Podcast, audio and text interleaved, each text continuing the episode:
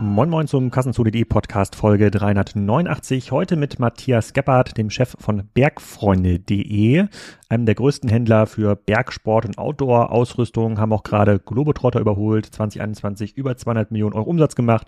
Wie sie das machen, wie sie wachsen, wie profitabel sie sind, das verrät Matthias alles im Podcast ist äh, recht spannend geworden. Da erfahrt ihr auch ein bisschen was zu Eigenmarken und Markenstrategie. Und äh, viele von euch dürften wahrscheinlich Bergfreunde auch kennen, weil auch die Hörer von Kassenzone extrem sichere Outdoor ähm, brauchen, um in Hamburg die Brötchen vom Bäcker zu holen. So wie wir alle. Und nochmal ein kurzes anderes Thema. Wer von euch muss denn regelmäßig mit ausländischen Behörden, Finanzämter, Registrierungsbehörden ähm, telefonieren oder kommunizieren in Italien, in Spanien, in Portugal und kommt da nicht so richtig weiter, weil es da doch wirklich ins Eingemachte geht und der Sprachkurs am Ende des Tages nicht so wirklich ausreicht. Ähm, viele sind wahrscheinlich jetzt nicht so super sprachtalentiert. Also mir ging das zum Beispiel so, ich habe in der Schule in meiner ersten Französischarbeit, die ich geschrieben habe, in der siebten Klasse, hat mir meine Lehrerin mal eine 6 minus minus gegeben gegeben, weil ich da wirklich nichts richtig hatte. Und sie meinte, lieber Alexander, eine normale 6, das wäre den anderen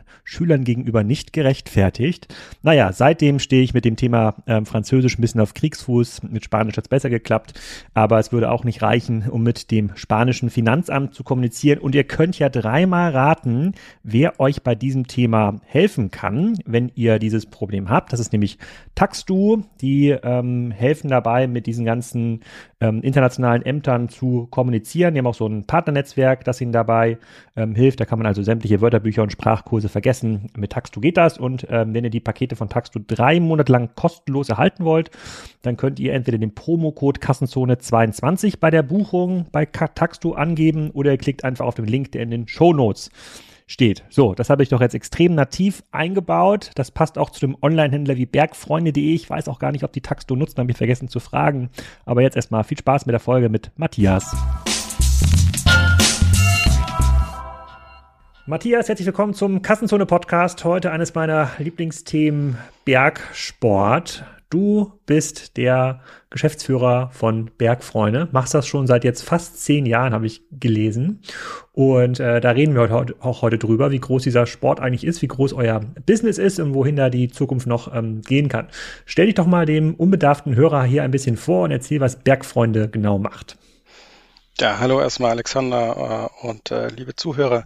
Genau, mein Name ist Matthias Gebhardt, ich bin äh, 42 Jahre alt. Äh, mittlerweile äh, vom Background her habe ich mal irgendwas mit Marketing studiert, hatte äh, vor elf Jahren das Glück, ähm, meinen Schulfreund Martin, der die Bergfreunde vor dann 15 Jahren gegründet hatte, zu treffen. Äh, der suchte jemanden, der ihm das Management mit aufbaut. Ähm, ich habe äh, die Gelegenheit beim Job vergriffen damals und bin dann quasi reingegangen als, als äh, externer Geschäftsführer ähm, und mache das jetzt äh, ja mit großer Freude. Ähm, tatsächlich jetzt auch schon seit seit äh, zehn Jahren in der Rolle. Äh, bin dort hauptsächlich verantwortlich für alle, nennen wir es mal kundenbezogenen Aktivitäten, also klassisch eher das Frontend, äh, Marketing, Einkauf, Sortimente, Kunden, äh, letztlich auch auch Märkte, ähm, Strategie und HR. Ähm, das ist so so mein Portfolio. Was macht Bergfreunde? Äh, vereinfacht gesagt äh, sind wir ein, ein Pure Player im, im E-Commerce Pure Player äh, und äh, versuchen Menschen äh, in ganz Europa mit äh, der richtigen Ausrüstung für ihr nächstes Outdoor-Abenteuer zu versorgen. Ähm, sprich, wir verkaufen letztlich alles, was man sich vorstellen kann, um, um, um rauszugehen, um Bergsport zu betreiben, um zu klettern ähm, und letztlich draußen zu genießen. Das ist äh, ja, vereinfacht gesagt das Modell, das tun wir auch ganz erfolgreich, da reden wir sicher gleich nochmal ein bisschen drüber. Ähm, unsere Mission ist es am Ende des Tages, äh, Menschen mit ihrer Leidenschaft für draußen zu, äh, zu verbinden und sie auch dazu zu inspirieren. Ähm, und das, ja, tun wir ganz erfolgreich.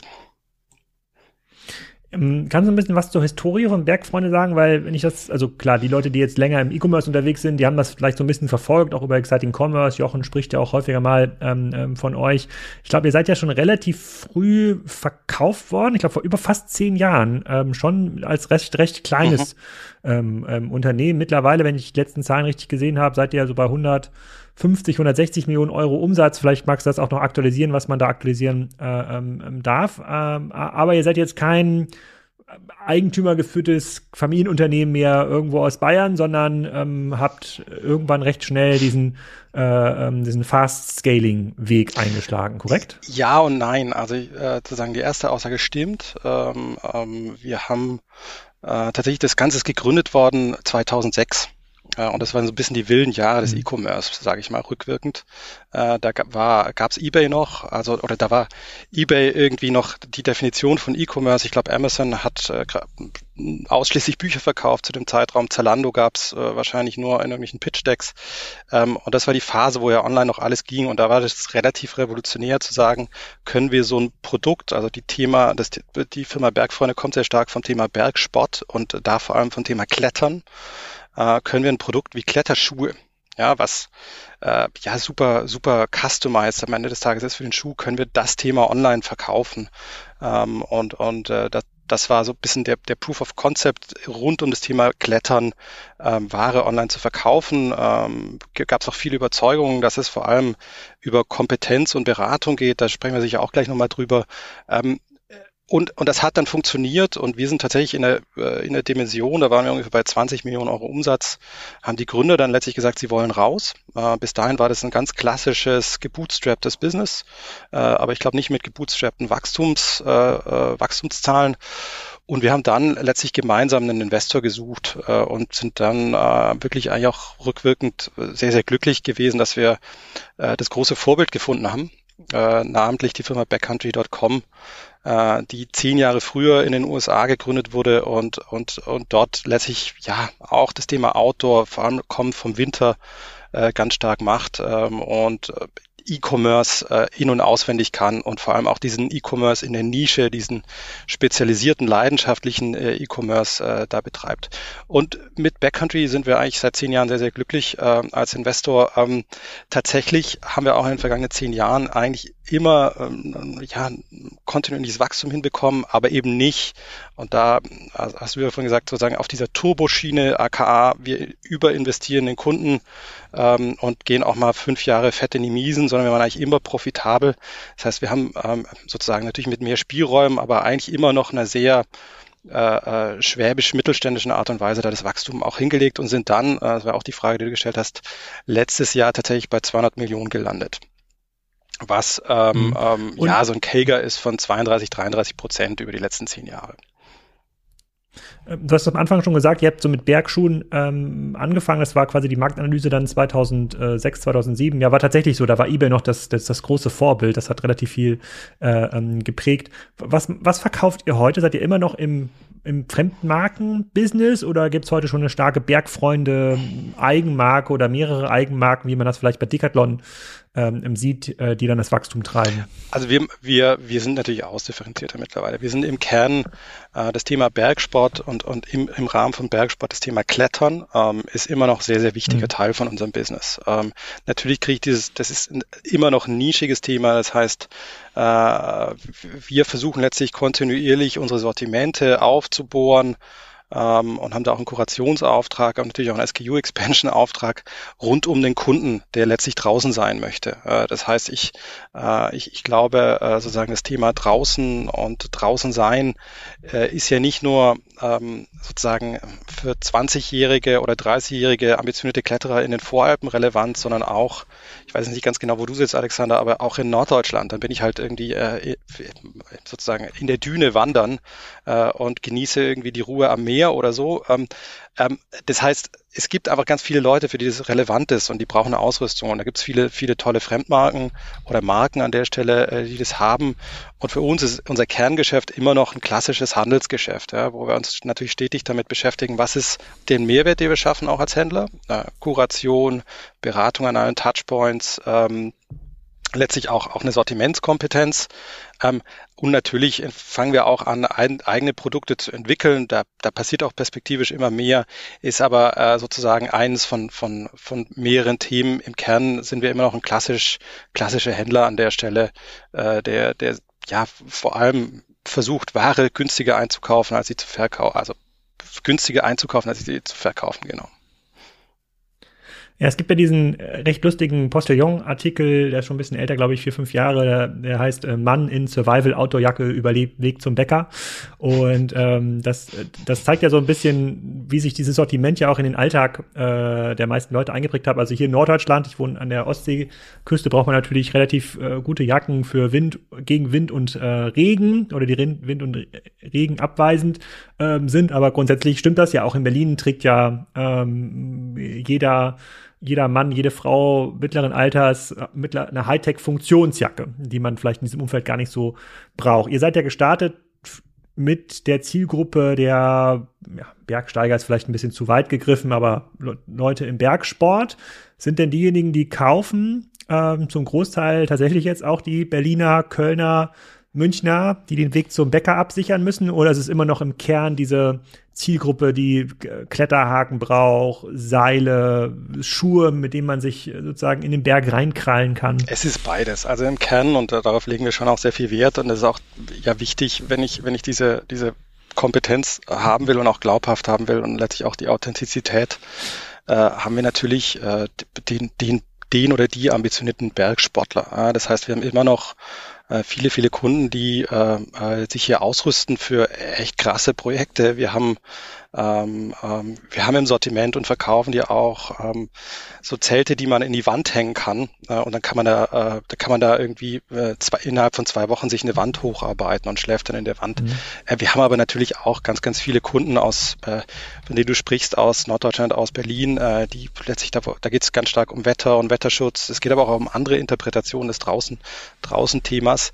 Man muss ja dazu sagen, dass das ganze Thema Outdoor im, im engen und aber auch im weiteren Sinne ja dramatisch an, äh, letztlich auch an, an Bedeutung und auch an Marktvolumen gewonnen hat. Das heißt, die, die goldenen Jahre der Outdoor-Branche sind eigentlich die, äh, die Jahre zwischen so 2000 und 2015. In, in, und in der Zeit hat sich der Markt annähernd oder mehr als verdoppelt auf europaweit ungefähr 12 Milliarden Euro. Der engere Outdoor-Markt. Ja. Mhm. Ähm, äh, mhm. Ich glaube aber, dass, dass sozusagen, da gibt es ja ganz viele Neudeutsch äh, ja, an, angrenzende Märkte, äh, die sozusagen, wenn, wenn du die, die, die Industriebrille verlässt, für den Kunden genauso relevant sind. Da ist das Thema Fahrrad drin, da ist das Thema äh, Joggen drin oder, oder Laufen drin. Ähm, da ist äh, äh, ganz viel auch klassisch Sport. So und der Sportmarkt in Europa ist ja schon nochmal in Summe deutlich größer. Ähm, je nach je nachdem, was man da reinzählt oder nicht, sicher so um die um die 60, 70 Milliarden Milliarden Euro. Und gerade in diesem Outdoor-Segment hat sich ganz viel äh, getan. Das heißt, die Kunden äh, äh, Nachfrage hat einfach massiv angezogen. Man sieht es auch invers und tatsächlich auch bei dem klassischen alpinen Thema. Der Deutsche Alpenverein, ich weiß nicht, inwieweit der dir ein Begriff ist, ähm, der ganz viele Hütten in den Alpen betreibt. Und äh, da letztlich ist die Idee, du wanderst dann von Hütte zu Hütte und machst so eine Mehrtagestour. Der hat, äh, ist einer der größten deutschen Vereine und hat seine Mitgliedszahl auch tatsächlich in den letzten zehn Jahren verdoppelt.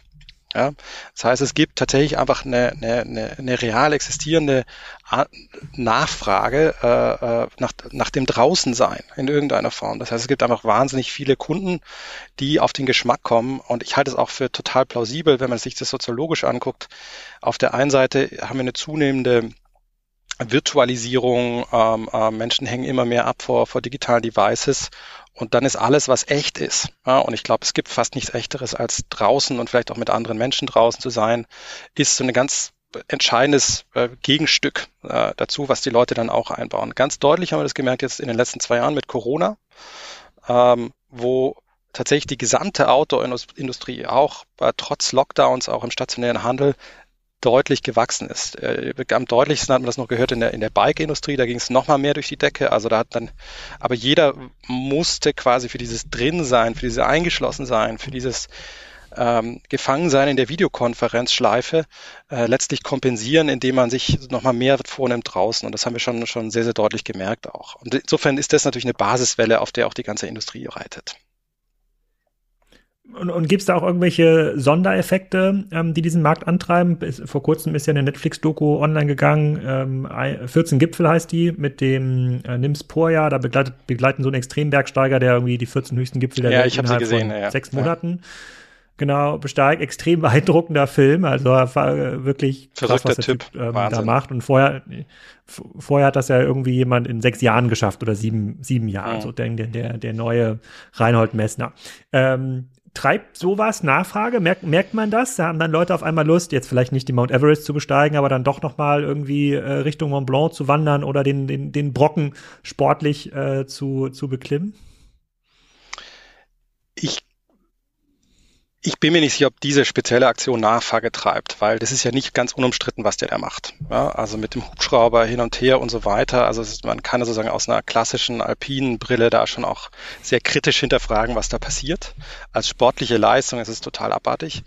Ähm, was, was treibt, ist letztlich, dass die Menschen das Gefühl haben, sie müssen äh, sie können draußen etwas erleben, letztlich eine Seite von sich erleben, die sie im Alltag nicht erleben können. Und ich glaube, das Bedürfnis nimmt zu. Ne? Das ist eine Form von Selbstverwirklichung.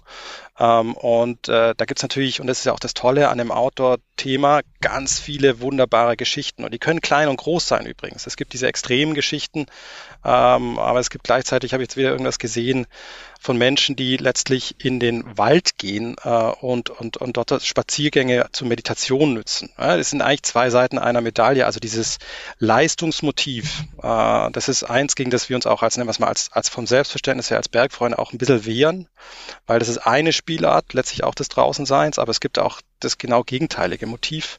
Und ich glaube, dieser, nennen wir es mal, diese moderne Interpretation von, äh, von Outdoor, äh, ist so ein, so ein großes Zelt in, in meiner Vorstellung, wo, wo, wo jeder da auch, auch einen Platz hat. Fakt ist, äh, die Menschen wollen raus und wollen sich letztlich dafür ausrüsten. Ähm, und es gibt auch nicht den Kletterer, der nur klettert, sondern äh, es ist jemand, der klettert, der geht aber auch mal wandern, fährt vielleicht ein bisschen Sub im Sommer äh, und äh, genießt die Zeit irgendwie auf, auf, auf, auf dem Campingplatz oder beim Glamping. Ähm, also das, da ist ja auch sehr, sehr, sehr, sehr breites Feld.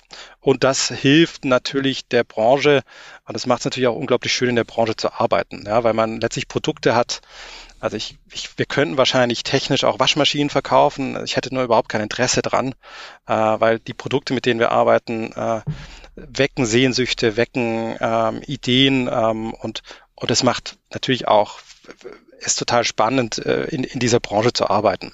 Ja. Mhm. Verstehe ich. Jetzt ist es so, der Markt ist groß, ähm, der ist auch sehr breit, wie du gerade beschrieben hast, vom irgendwie Kajakfahren bis zum Extrembergsteigen. Wie finden die Leute, die jetzt auf einmal Lust bekommen haben, in der Zoom-Konferenz äh, doch ein bisschen wandern zu gehen, wie finden die euch? Woher bekommt ihr eure Kunden? Ihr seid jetzt mit 200 Millionen Euro Umsatz auf einer Größenordnung, wo man ja doch dann ähm, über ja, mehrere hunderttausend Neukunden im Jahr reden muss am Ende des Tages. Das passiert ja nicht von ganz alleine. Wie, wie kommen die zu euch? Also da sind wir sozusagen, also wir sind, wir sind Outdoor-Liebhaber, wir lieben halt auch den E-Commerce und äh, haben da mittlerweile, glaube ich, auch, also wir wären nicht da, wenn wir, äh, wenn wir nicht auch eine gewisse digitale Kompetenz haben. Wir machen, äh, das ist vielleicht auch ganz wichtig, fast alles äh, in-house. Das heißt, wir haben auch die, die Digitalkompetenz einfach in-house. Äh, und da letztlich, wenn, wenn du fragst, wie funktioniert eigentlich unser New-to-File-Engine, der funktioniert ja relativ klassisch über die Gaffer-Kanäle, ähm, ähm, aber natürlich auch ähm, ähm, nicht nur im Bezahlten, sondern auch, auch klassisch über organisch und, und, und, und Directs und äh, äh, Reichweitenaufbau, äh, sozusagen der aus einer Markenecke kommt. Ja. Organisch, klar, ist ein bisschen schwierig, wird auch immer schwieriger. Die Akteure dort haben ja auch immer weniger Interesse daran, dass es sowas gibt, aber äh, letztlich macht sich halt da bemerkbar, wenn du seit 15 Jahren äh, gutes SEO machst, dann, äh, äh, dann, dann kriegst du auch darüber noch relativ viel Traffic. Ähm, das, da sind wir gar nicht so, so, so irre innovativ. Wir sind, glaube ich, relativ ausdifferenziert und optimiert. Das heißt, wir bespielen letztlich äh, die gesamte Klaviatur der digitalen Kanäle. Äh, wir spielen die Inhouse äh, für das New-to-File-Thema, was natürlich auch immer wichtiger wird, ist, äh, wenn man sich anguckt, wo kommen denn auch sozusagen die neuen Generationen her, dann rede ich natürlich auch ähm, äh, ganz stark über, über Upper Funnel, also die Frage, wie, wie kann ich vielleicht auch Awareness nochmal aufbauen? Und das ist für mich auch die große Frage als Händler, ähm, wie kann ich letztlich auch äh, ähm, im Upper Funnel irgendwie über ein Markenkonzept, über Storytelling Awareness aufbauen, Kunden am Ende des Tages zu mir bringen. Das sind die Fragen, mit denen wir uns auch strategisch relativ intensiv beschäftigen. Aber ansonsten in der klassischen äh, Kundenakquise sind wir gar nicht so, so, ähm, so total innovativ, da gibt's keine Magic Source, da geht's erstmal darum, dass du ganz viel, ganz, ganz richtig machst und auch das muss man ja sagen, ähm, mehr als die, ähm, äh, ja, etwas weniger als die Hälfte unserer Umsätze machen wir mittlerweile im Ausland. Das heißt, es geht auch darum, das skalierbar einfach hinzubekommen ähm, in dem internationalen Setup. Ne? Und das sind schon mal so, so, so Basishausaufgaben für, für die Neukundenakquise. Ähm, wenn du dann in, in den, in den Repeat-Bereich gehst, und das hast du ja auch schon angesprochen, also du liegst mit der Zahl eher am unteren Ende der Range von, von unseren Neukunden äh, von ein paar hunderttausend, dann besteht, ist sozusagen, das, diesen Engine und auch die, die Neukunden reinzuholen, kann ich mir deswegen leisten, weil ich sehr loyale Bestandskunden habe. Ähm, auch das ist eigentlich keine, kein, keine Magic, Magic Source. Das heißt, es geht am Ende des Tages, schaffen wir es, dass mehr als die Hälfte unserer Umsätze von, von Wiederkäufern kommt. Ähm, äh, und mhm. äh, auch da spielen wir letztlich die klassische CRM, E-Mail, Personalisierungsklaviatur äh, und äh, natürlich aber auch die Marke Bergfreunde. Also die Frage, wie verbinde ich eigentlich die Menschen, wie schaffe ich es eigentlich, dass sich Kunden äh, an uns erinnern? Da gibt es eine Basishypothese, die ist auch nicht total überraschend, die heißt, äh, zufriedene, schrägstrich begeisterte Kunden sind Kunden, die wiederkommen. Äh, und, und, und das versuchen wir letztlich auch, auch äh, ja, äh, in den Operations äh, durch kurze Lieferzeiten, durch hervorragende äh, After Sales, äh, durch aber auch natürlich ähm, hervorragende Beratung irgendwie sicherzustellen, dass die Kunden sehr, sehr zufrieden sind und damit auch wiederkommen. So, und das ist unser, es ist kein, kein verrücktes Flywheel, aber das ist sozusagen das Flywheel, das wir haben im Kern dahinter. Im Kern steht letztlich Kundenorientierung, Serviceorientierung äh, und, und Kompetenz und Sortimentskompetenz und Beratungskompetenz. So, das sind so, und, und das Ganze in einer möglichst authentischen Art und Weise. Äh, und das ist, das ist die Kernzutat, um, um so ein Flywheel zu betreiben am Ende des Tages seid ihr denn in den Produkten, wo ihr stark seid, in den Kategorien, wo ihr stark seid, auch äh, Preisführer? Preisführerschaft ist äh, sozusagen ein taktisches Weg, ein taktisches Vehikel, äh, nicht unbedingt. Nein, also ich behaupte, man würde wahrscheinlich jeden Artikel, den man bei uns kauft, irgendwo auch ähm, günstiger kriegen, wenn man wenn man es denn hart versuchen würde. Äh, das heißt nicht, dass wir Preis ignorieren, aber die die, also wenn man in der klassischen Strategieberatungsbrille äh, sozusagen drauf guckt, mhm. dann ist Preisführerschaft nicht das Modell, sondern nennen wir es mal Qualitätsführerschaft. Ja. Dazu kommt natürlich auch, also wir, wir, wir unterhalten jetzt über digital und, und so weiter, aber ich, ich glaube, und das hat ein äh, Florian Heinemann mal gesagt, E-Commerce ist ja, das Blöde an E-Commerce ist, dass es so kompliziert ist ja, äh, weil du einfach so, so brutal viele Gewerke hast, die, damit es gut wird für den Kunden, zusammenarbeiten müssen. Äh, Im Gegensatz zu vielleicht auch anderen Geschäftsmodellen, wo es vielleicht reicht, dass du zwei, drei Gewerke irgendwie richtig gut kannst. Ähm, und wir haben natürlich diese ganzen digitalen Gewerke, die Marketinggewerke, äh, wir haben die technischen Gewerke, ein Shop, äh, lässt die ganzen Systeme dahinter, wir haben die Operations. Aber was wir natürlich auch haben in dem Bereich ist, ist äh, eine, eine, eine Sortimentskompetenz. Ja, also ähm, letztlich ähm, dein, deine Sortimente so zu bestücken, dass sie, dass sie sinnvoll sind, dass sie die attraktiven Marken haben, dass du Verfügbarkeit hast in den, in den relevanten Produkten.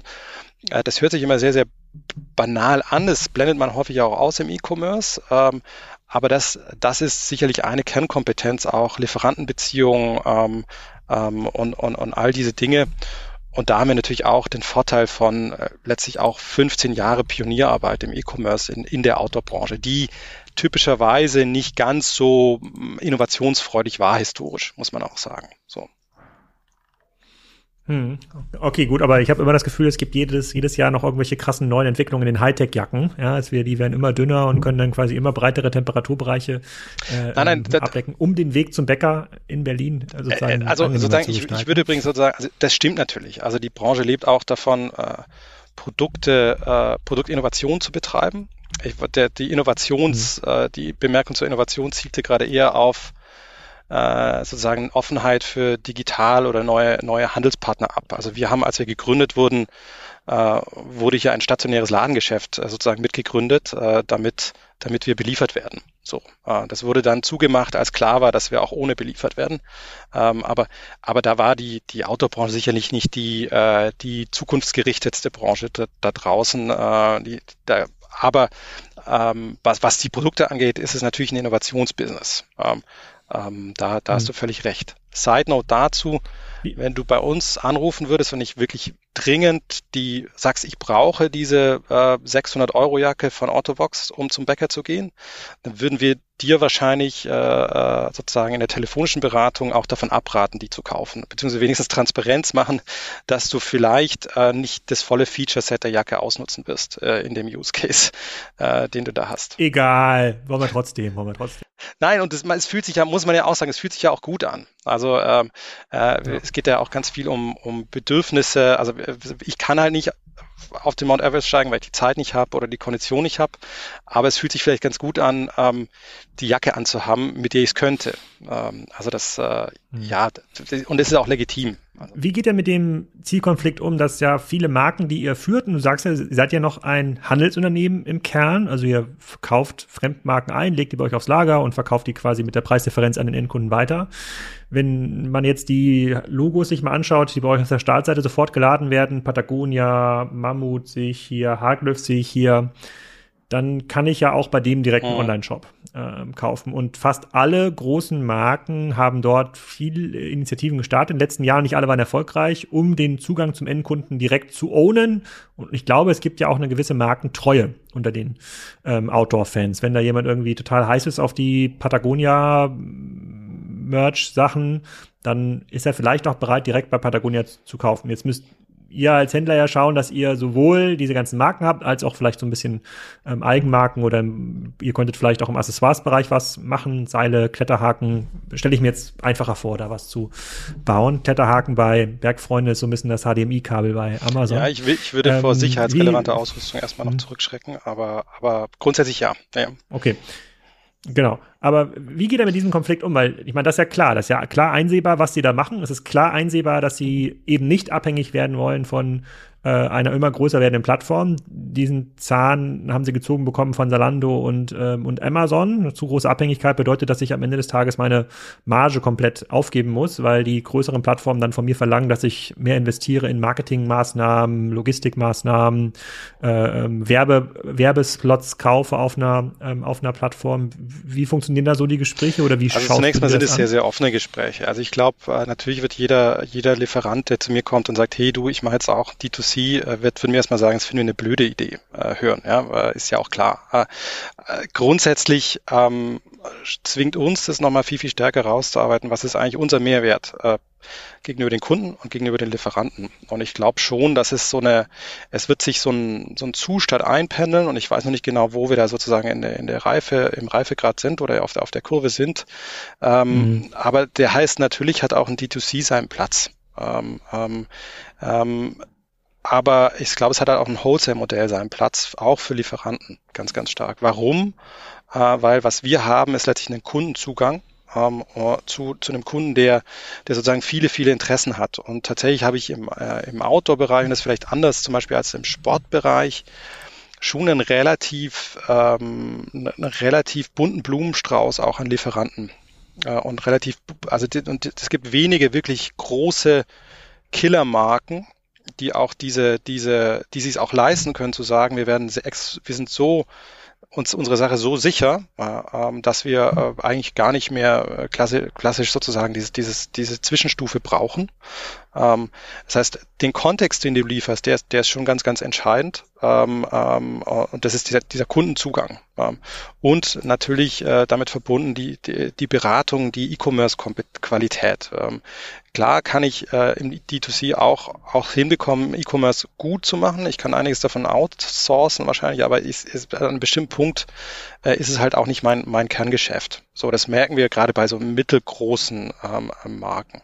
Ähm, aber das ist deswegen ist, ist das sozusagen ein, ein wesentlicher Aspekt. Äh, der zweite Aspekt, und das darf man auch nicht äh, unterschätzen, ähm, äh, wenn ich jetzt halt nicht Nike oder Adidas bin mit gigantischen Werbebudget und einer gigantischen Werbebekannt, also Markenbekanntheit, ähm, dann ist ja Handel und da ist auch E-Commerce äh, sozusagen nicht, nichts anderes, ist ja auch Kundenzugang und äh, letztlich auch Markenaufbau. Das heißt, für, kleinere äh, Lieferanten funktioniert ganz viel von dem Markenaufbau und auch von der Bekanntheit ja immer noch ähm, äh, eigentlich über den Touchpoint, den der Kunde hat, weil, weil sie selber gar nicht die, die letztlich die, die, die Wege haben und die Ressourcen haben, äh, das, das äh, massiv selbst zu machen. Äh, und auch da ist natürlich Kundenzugang, äh, Kundenzugang entscheidend. Ich glaube schon, dass sich das konsolidiert. Äh, das sehen wir auch. Das heißt, äh, viele, viele unserer Lieferanten ähm, stellen sich schon auch die Frage, mit, mit wem können wir uns glaubhaft auch beim Kunden positionieren? Also die Frage wird eigentlich immer mehr,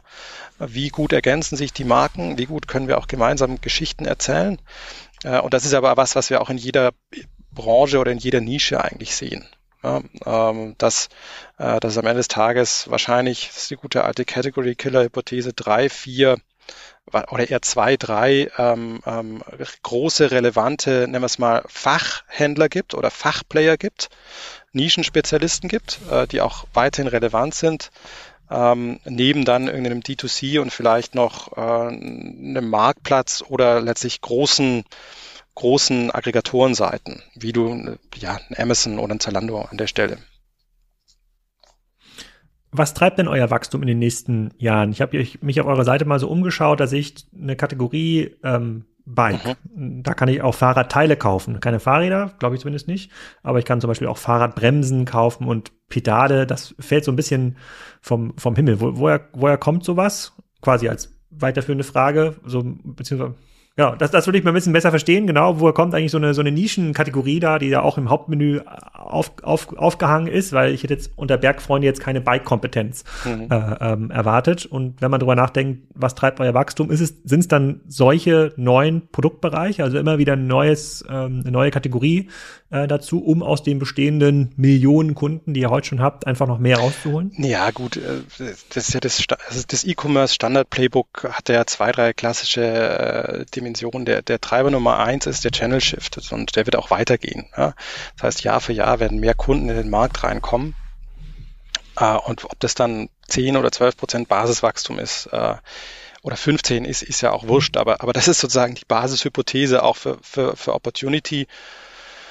Und, und dann geht es natürlich darum, folge dem Kunden, was für Interessen hat der Kunde. Und natürlich gibt es eben nicht den Kletterer, der sagt, Biken interessiert mich nicht, sondern äh, wenn, ich, wenn, ich, wenn ich den Kletterer schon mal hab und das machen Bikehersteller, Inver äh, Bikehändler Invest ganz genauso, gehe ich davon aus, dass der auch noch zum Beispiel Bike-relevante Interessen hat. Also wenn man hier rumfragt, bei uns in der Belegschaft äh, fahren wahrscheinlich äh, die Hälfte der, der ambitionierten Bergsportler hier auch noch Rennrad nebenher. Ja? Ähm, so, das ist erstmal mhm. die, die klassische SKU oder Category Expansion. Ähm, ähm, da ist auch noch ziemlich viel Luft, weil dieser ganze Markt sich gerade auch nochmal bewegt und diese Nachfrage äh, sich, sich da deutlich entwickelt. Der zweite Hebel, auch, auch das ist natürlich Internationalisierung. Auch da ist noch ziemlich viel Luft äh, in, in meinen Augen äh, dass man sagt, man, man, man kriegt wirklich die Skaleneffekte hin über möglichst zentralisierte Services ähm, und kann aber eigentlich diese Kompetenz, Sortimentskompetenz, E-Commerce-Kompetenz, aber auch diese Marke irgendwie na, nach international bringen. Äh, und dann geht's natürlich, äh, das sind so die, die, die, die großen, die großen Hebel. Äh, Im Hintergrund spielen wir natürlich die ganze Zeit auch gedanklich mit irgendwie neueren Geschäftsmodellen oder Ergänzungen von Geschäftsmodellen, irgendwelche B-Waren-Themen, ähm, äh, irgendwie Reichweiten-Themen, auch Marktplatzthemen durch. Äh, das ist jetzt nichts nichts davon spruchreif, aber ähm, aber das sind mal die, die Basiswachstumstreiber. Hm, okay, verstehe ich. Und du hast gerade schon am Anfang gesagt, ihr seid ja nicht nur in Deutschland unterwegs, sondern ich glaube jetzt in 14 Märkten, wenn ich das irgendwo auf einer äh, ja. Subseite von euch richtig gelesen habe. Ähm, Gibt es da quasi noch Märkte in Europa, denen ihr noch nicht seid, oder sagt so, ach, wenn wir jetzt irgendwie übermorgen noch in Italien starten und der Türkei, da kommen eigentlich nochmal 10 Millionen Euro Umsatz her? Ja, die gibt's schon. Also nein, ich glaube, ich glaube tatsächlich, dass äh, äh wenn ich mir Südeuropa angucke, äh, Stichwort E-Commerce, dann sind wir noch. Wir haben zum Beispiel eine Seite in Italien, die ist aber nicht, da ist keine besondere Ambition dahinter. Äh, es wird auch der Kenner irgendwie relativ schnell rausfinden. Ich kann mir vorstellen, dass es in fünf Jahren anders sein wird. Ähm, ähm, also ich glaube, ich glaube schon, dass äh, ähm, sozusagen die, die, es, es, diesen Nischenplayer gibt es auch nicht in jedem, äh, oder diesen Nischen-Champion gibt es nicht in jeder, in jedem äh, internationalen Markt und ich glaube, da, da entstehen schon auch Räume für uns, in die man reinwachsen kann. So. Auch invers ist es natürlich so, dass auch Player äh, äh, sich versuchen in, in Zentraleuropa irgendwie zu etablieren, zum Beispiel aus Skandinavien. Also das ist jetzt auch nicht so, dass da kein Wettbewerb ist, ganz und gar nicht. Mhm. Ähm, aber, aber ich sehe da immer noch ziemlich viel, ziemlich viele Möglichkeiten. Du hast gerade nochmal von Channel Shift geredet, um das besser zu verstehen. Also 12 Milliarden groß ist dieser Markt, 12 Milliarden Euro in Europa. So Outdoor, jetzt mal quasi relativ weite Interpretation. Wie viel von diesen 12 Milliarden werden noch ähm, stationär gehandelt? Es gibt keine belastbaren Zahlen. Meine Hypothese wäre, dass äh, wahrscheinlich noch acht, äh, acht bis neun Milliarden davon stationär gehandelt werden. Das sind dann Spezialgeschäfte vor Ort in Österreich oder in Deutschland, die man in jeder Stadt noch findet oder so einen Globetrotter Fial, genau. äh, Fialist, der natürlich auch schon Online-Business hat, aber im Wesentlichen natürlich über die Fiale verkauft. Also wir sehen, du siehst also noch über 50 Prozent des Marktes sind noch stationär und es gibt einen klaren Online-Shift bei den meisten Kunden und ähm, das heißt, diese 10, 15 Prozent Wachstum pro Jahr finden nur auf der Channel-Verschiebung statt. Äh, dann gibt es noch einen äh, sozusagen ähm, einen, äh, einen Marktwachstum, ja. Sport genau. wird populärer, Outdoor wird populärer, sozusagen. Das heißt, man kann schon 20 Prozent eigentlich organisch mitnehmen. Wenn man einen guten Job macht, muss man mindestens 20 Prozent machen. Wenn man den Markt outperformt, dann kann man so 25 Prozent machen. Und 2019 auf 2020 habt ihr ich guck mal kurz hier in die Statistik, 41 Prozent gemacht. Also wart ein bisschen besser als der, als der Rest. Das ist unser Marktes. Anspruch. Ähm, also die Grundrechnung, die, also ich, ich würde sozusagen deiner Argumentation folgen an der Stelle. Äh, ob da jetzt 15 oder 20 Prozent als Baseline Growth stehen, das ist, da wird sozusagen auch eine Frage des Glaubens. Ähm, klar, in dieses in diesen Markt rein gibt es natürlich dann die D2C-Bestrebungen. Ich habe Marktplätze, die versuchen sozusagen auch auch Zalando ist mittlerweile ein sehr großer Outdoor-Player. Ja? Einfach weil sie natürlich auch den Kundenzugang haben.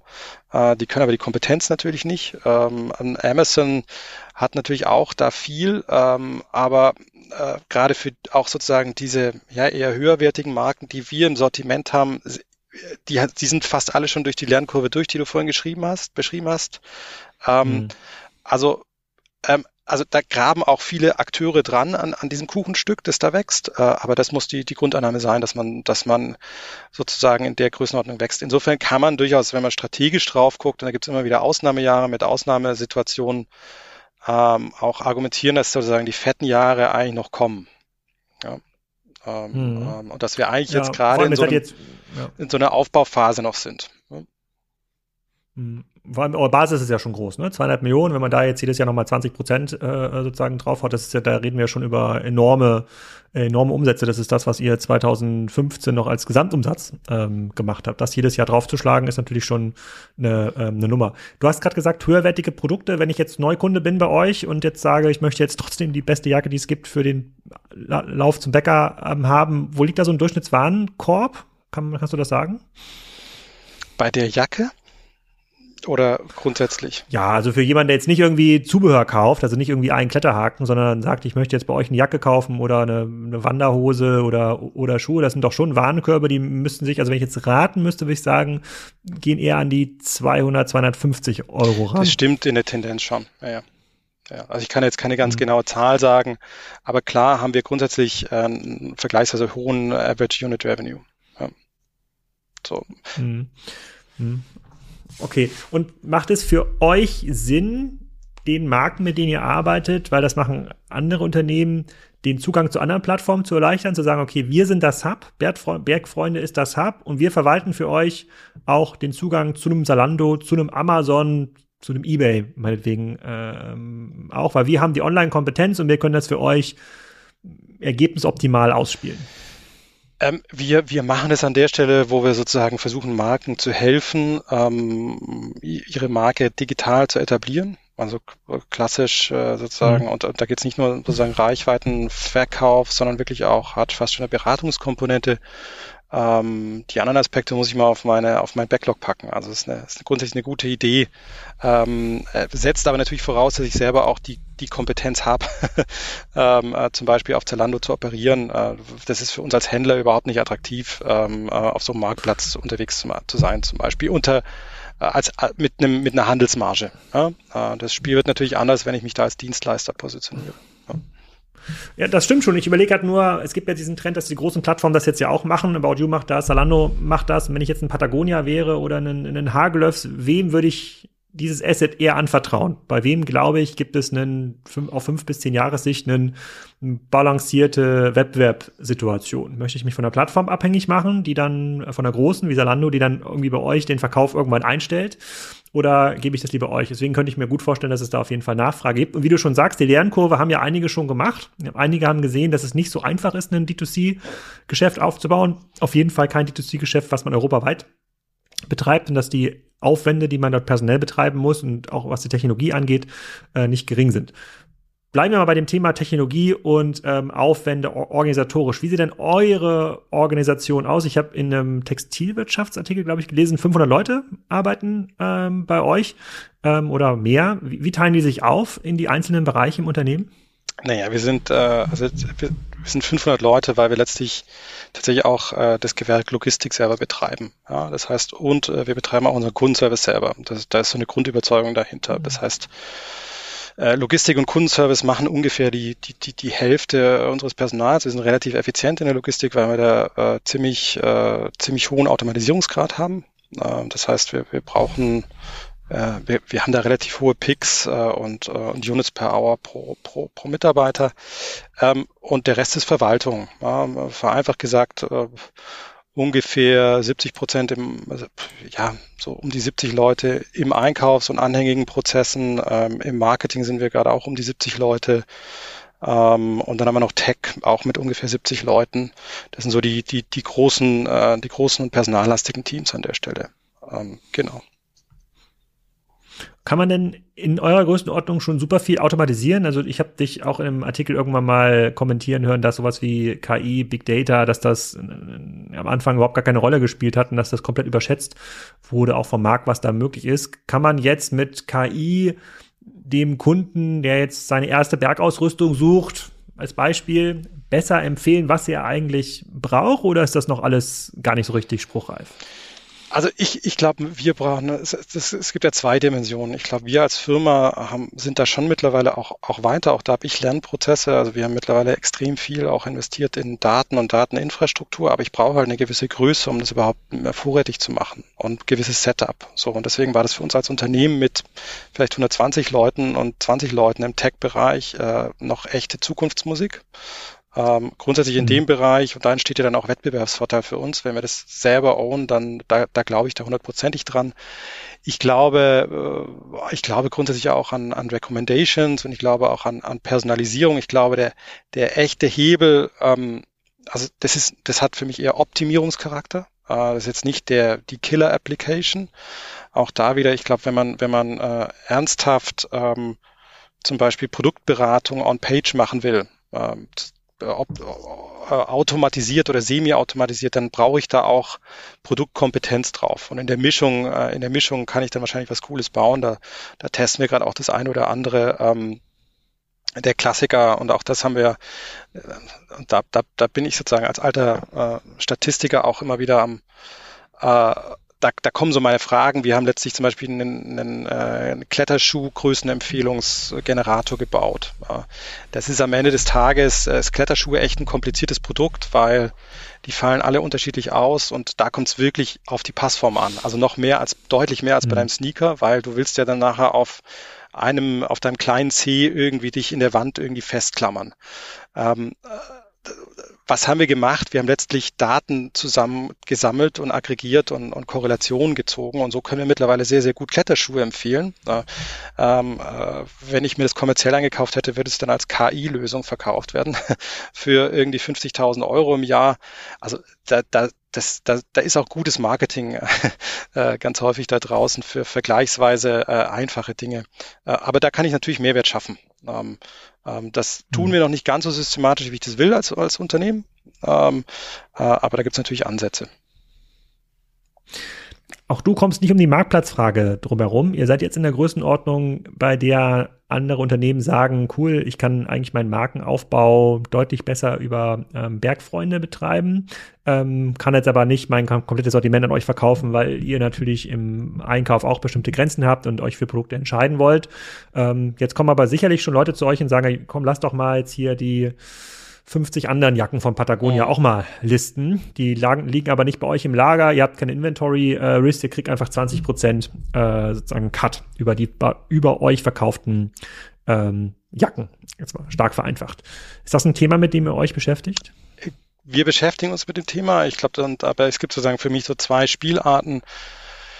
Spielart 1 ist ja letztlich sozusagen, was, was Marktplätze als, nennen wir es mal, unbegrenztes Sortiment äh, sind für uns, glaube ich, nicht so attraktiv, weil dann verlieren wir letztlich diesen Kompetenz- und Kurationscharakter. Also das ist schon ähm, auch, auch ein Risiko für uns. Ähm, den zweiten Aspekt, der mhm. letztlich, wo es letztlich ganz stark um, äh, um Cashflow-Management geht, äh, um, äh, um, um Bestands- und Inventory-Management, den, an dem arbeiten wir natürlich äh, stetig und diskutieren da auch die ganze Zeit. Das sind dann eher technische Limitationen, äh, äh, die wir hier und da noch haben, ähm, die uns natürlich daran hindern, sowas mal kurz einzuführen hier und da. Aber, aber das macht natürlich äh, komplett Sinn. Ähm, jetzt äh, ein, ein, sehr offenes Marktplatzkonzept halte ich sozusagen auch mit dem unserem Mar Markenkern für nicht, nicht besonders kompatibel an der hm. Stelle.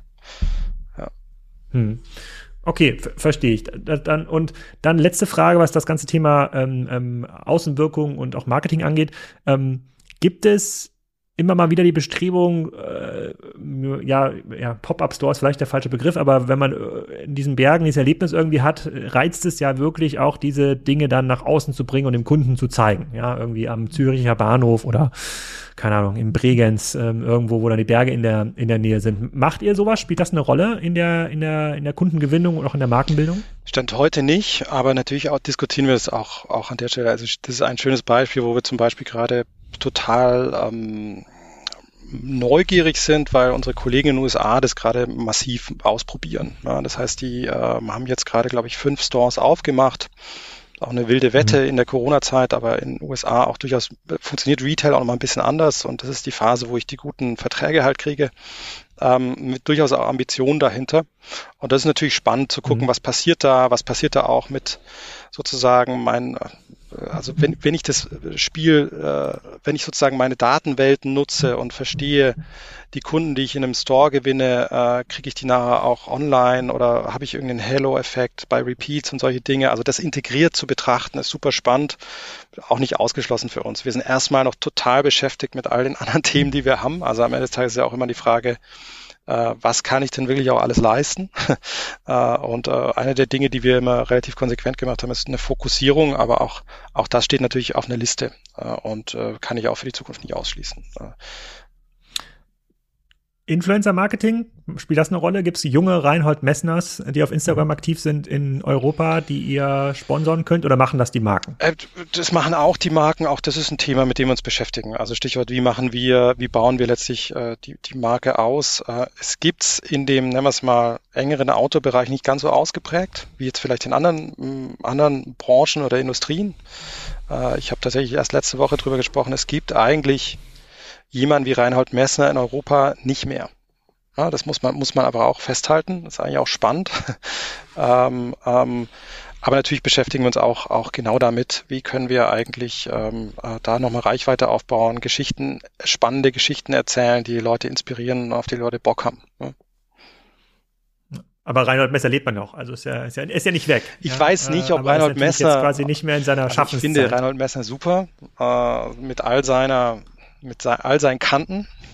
Ähm, ich weiß nicht, ob er für mich das nahe, naheliegendste Testimonial wäre für die Marke Bergfreunde. Das ist eine, eine andere Diskussion. Aber nimm's, nimm's Pur ja auch nicht, ja, dieser 14-Gipfel-Mensch. Äh, Aber okay, vielleicht dazwischen. Ja, ja. Irgend so eine Mischung dazwischen, der muss ja auch in Europa sein, damit er relevant ja. ist äh, für eure Marke. So, äh, und letzte Frage noch. Ähm, was, auf was freust du dich 2022, 2023? Was sind so die ein, zwei großen Projekte, die jetzt live gehen demnächst, wo du sagst, so, wow, das, das wird nochmal richtig spannend? Auf was freue ich mich? Wir, es sind, wir haben gar nicht so richtig viele glamouröse Themen. Also wir haben auch wie das auch als mittelständisches Unternehmen da immer ist. Wir haben immer noch technische Schulden, die wir kontinuierlich abbauen und da, da haben wir so ein paar Grundsatzentscheidungen, die wir treffen werden dieses Jahr und auch angehen werden. Wir haben ähm, technologisch, glaube ich, schon ein paar, paar, paar Baustellen. Das sind, das weißt du selber, äh, erstmal auch nicht die Themen, die total sexy sind oder sich für den Kunden zeigen, aber äh, die niemand macht IT-Projekte aus Spaß, aber die uns nach vorne natürlich äh, entsprechend aufstellen und das Gleiche auch auch auch in der Logistik, die wirklich spannende Diskussion für uns und auf was ich mich wirklich freue, ist, wir haben jetzt irgendwie ein bisschen äh, natürlich auch jetzt nicht völlig überraschend umgestellt äh, und und werden jetzt sozusagen als Firma äh, A, so ein sehr sehr hybrides Arbeitsmodell haben, was total spannend wird, was es mit uns macht, weil wir leben schon sehr stark eigentlich davon, von dem, also Bergfreunde, da ist der Name auch Programm, von dem Zusammensein und auch der, mhm. der Zeit, die man sozusagen gemeinsam hier verbringt.